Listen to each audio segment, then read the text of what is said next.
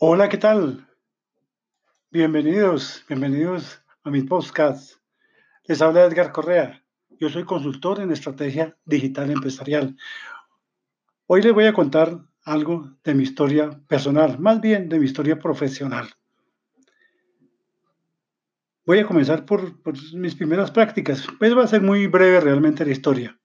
Apenas tres años después de mi graduación como ingeniero, visité a un prestigioso empresario del transporte de la época. Estamos hablando por allá de 1985 a 90.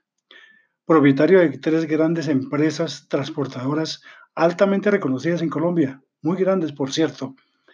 Le presenté mi hoja de vida y mis intenciones y mis objetivos para ayudarle a crecer de la forma más rápida posible, de forma también rentable y sostenible. La respuesta del empresario fue muy curiosa.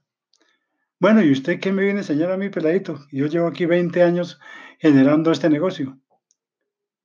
Pues para mí eso fue una grata experiencia. No me esperaba esa respuesta, pero fue una lección muy grande. Una lección muy grande que hizo que yo buscara fortalecerme porque dije, tengo que ofrecer y tengo que realizar tareas muy grandes y ser gerente de grandes empresas y llevarlas al éxito. Ocho años más tarde, fui invitado por sus herederos, los herederos de este señor que acabo de mencionar, precisamente a liderar una de las más importantes de las tres organizaciones de ese citado empresario. La empresa estaba en unas condiciones pésimas, con una participación en el mercado que se había reducido apenas al 25%, cuando en un comienzo era superior al 65% tenía en ese momento que me, invitaron sus herederos una flotilla de apenas 40 buses. De ellos había 30 muy molestados y solo unos 10 no eran nuevos y eran buses de terceros, buses afiliados y con una imagen de marca en decadencia.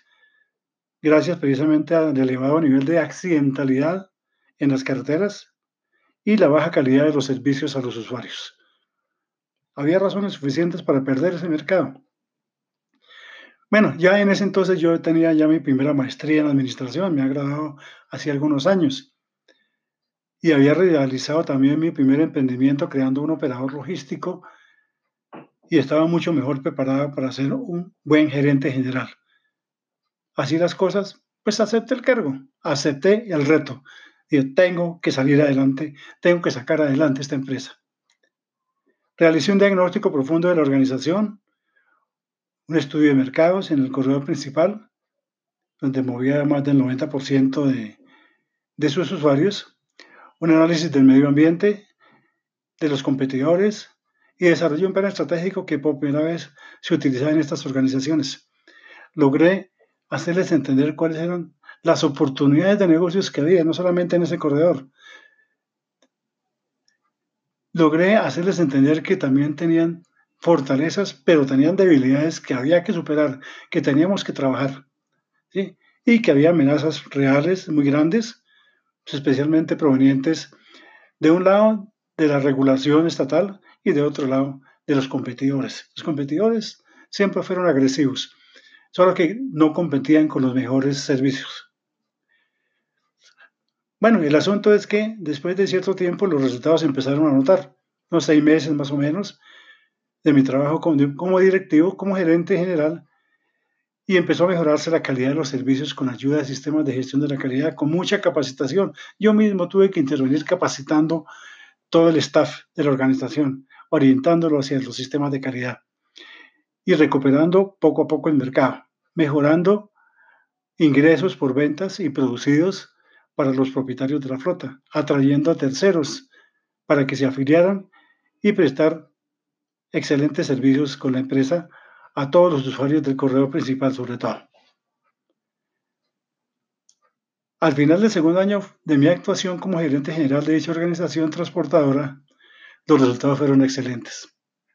Realmente fueron exitosos porque sobrepasé las expectativas que en un comienzo había planteado en el plano estratégico. El posicionamiento estratégico subió a más del 70%, la cuota de mercado superó el 63%.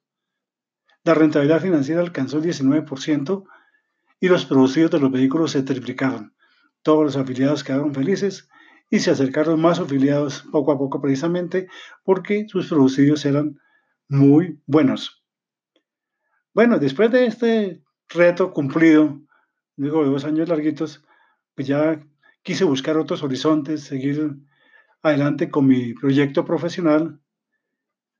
Estaba mirando un mundo mucho más grande.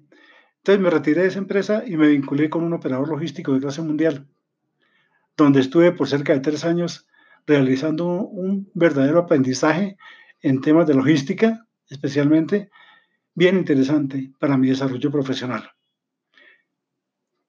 Dos años más tarde fui invitado a dirigir la empresa más importante de la competencia de la empresa que les hablaba en un comienzo. Esa competencia, pues debido al trabajo que yo les había hecho, habían perdido muy, mucho mercado, gran parte de su mercado. Era una cooperativa de transporte con un importante desarrollo empresarial, una de las pocas cooperativas de transporte que realmente habían evolucionado. Tenía en ese momento una flota de más de 200 vehículos, buses de alta calidad de la última generación y alrededor de unos 200 camiones también para transporte de mercancías y transporte de encomiendas. Pero bueno, con toda esa cantidad de vehículos y esa capacidad de gestión como cooperativa, no lograba recuperar el mercado perdido. Pues yo les acepté el reto también y les ayudé a recuperarlo, a mejorar sus resultados, a costa también de la pérdida de mercado de la otra organización de la cual estaba comentando hace un momento. En fin, lo relevante de esta historia es precisamente la calidad directiva, la formación gerencial y la experiencia directiva. Todo este conjunto, esa sinergia que hace ese conjunto, le permite a uno realizar aportes efectivos para llevar adelante cualquier desarrollo empresarial de una forma altamente rentable y sostenible en el tiempo. Dirigir con éxito una organización empresarial de cualquier tipo requiere formación gerencial.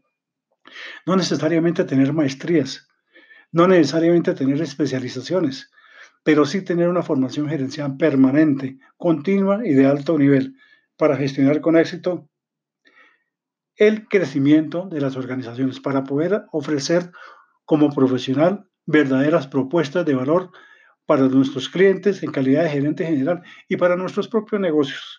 Y eso es lo que he estado haciendo en los últimos años, desarrollando mi propio negocio.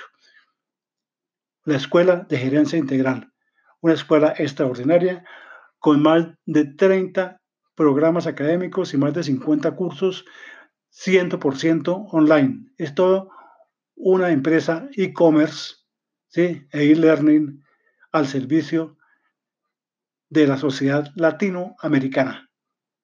Muchas gracias. Nos vemos en el siguiente podcast. Felicidades.